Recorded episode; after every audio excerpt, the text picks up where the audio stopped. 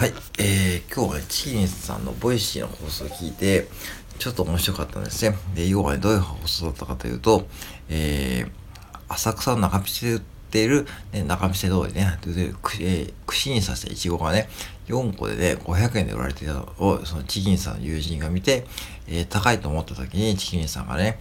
ええと思ってね、ちょっとそれに対する反応をね、配信されていました。んで、結局結論から言うと、チキンさんの見解ですと、その一応500円はね、安いということですね。うん。安すぎるって言ってました。もうこれぜひ放送を聞いてほしいんだけども、これなぜかというと、まあ端的に話と、まあ要は、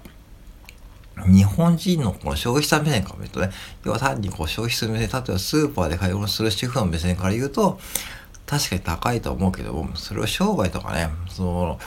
経営者側から目線目線とかね、あとは海外から目線とかで見ると、安すぎると言ってますね。うん、確かにそう思いました。うん。これ僕も最初に高いと思っちゃったんだけども、要は僕も消費者目線しかないことはね、証明されたされたし、このまま行くとですね、僕がいくらこう商売をしてもですね、まあ、うまくいかないということがね、分かりました。うん。で、でどういうことかというと、まあ、外国人の方の例で言うと、まあ、今日本インバウンドが来てさ、もうコロナが解禁して、もうね、東京のホテルとか爆上がり、上がりしてましたよね。でもそんな中でも外国人観光客が来るってことで、そんだけお金を持った方が来るんですね。で、そんだけ東京とか魅力があるから来るわけであって、そして何十万もお金を落としていくわけですね。うん。だから、そういう意味で言うと、日本のね、いちごって、やっぱし世界的に見てもめちゃくちゃクオリティが高くて、そしてね、そのクオリティが高いいちごがね、中身と行った時にね、そのパッとね、500円で刺して売っているとはね、これね、外国人の方が見方が見れば、まあ、めちゃくちゃ魅力的に映ると。そしてそれを500円というですね、安さで売っているってことをね、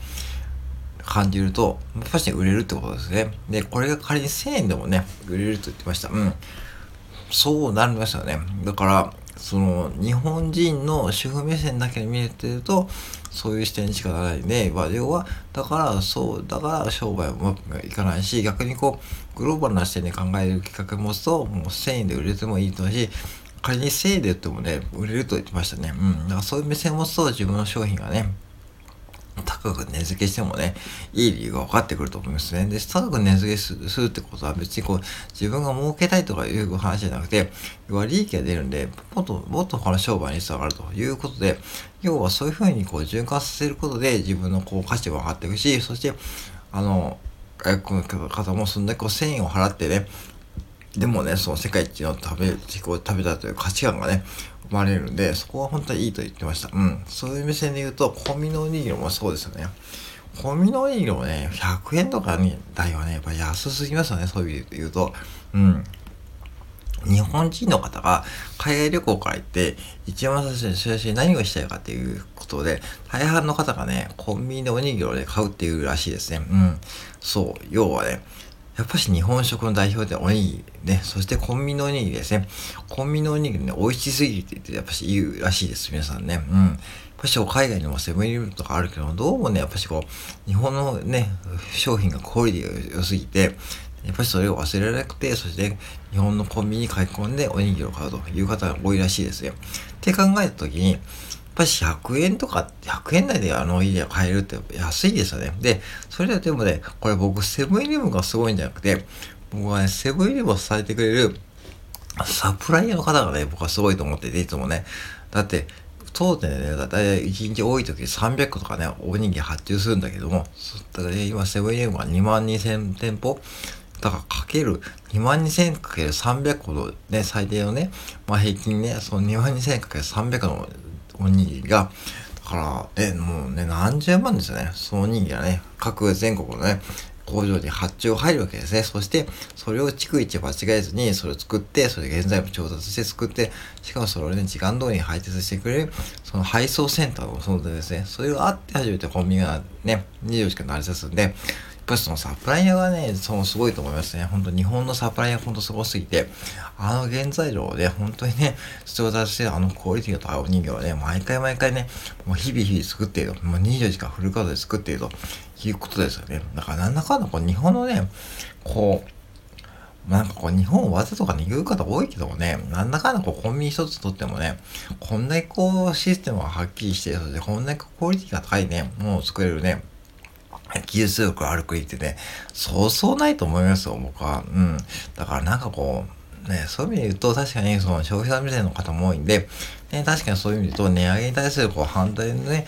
こととかね、そういう議論は起きるけども、一方でね、やっぱりそういう意味で考えると、日本のこう技術力だからね、そういうこう、なんだろうな、その、コンビニ一つとってもそうだし、その小売業ともそうだし、皆さんのお仕事もそうですけども、それはやっぱり海外に比べるとね、相当クオリティが高い仕事やってると思うんで、そこら辺を掘っていいんだけども、でも値上げ、ね、でも賃上げされないのはそういうふうにこう、安く売ってしまってるからですよね。だからそういう意味で言うと、どうも日本のね、企業もね、やっぱりそう、もうちょっとグローバル視点を持っていただくとですね、多分もうちょっと値上げに踏み切れると思うし、で、日本の消費者の方もね、コンビニのおにぎりはね、仮にこう、200円台になってもね、僕買う方いると思うよ。うん。具材によってはね、もう紅鮭とかね、ツナマヨとかね、昆布とかね、あれメイン商品はね、もう200円にしてもいいと思うよ。それぐらいしないとですね、多分、今後コンビニオーナーもね、利益出ないし、そしてね、そのサプライヤーもね、ちょっと恵まれないと思うしね、そして原材料もね、高騰してくるしね、その原材料を動かす機械のね、その燃料とかもね、全部ひっくるめて値上げね、今度電気料金も値上げするとか言ってますけども、そういうのひっくるめて考えるとね、もう100円台で売るのはね、もうそうそう、そろそろ限界が来てると思うし、ね、コスト面のそうだし、逆にこう、ね、その消費者の、その、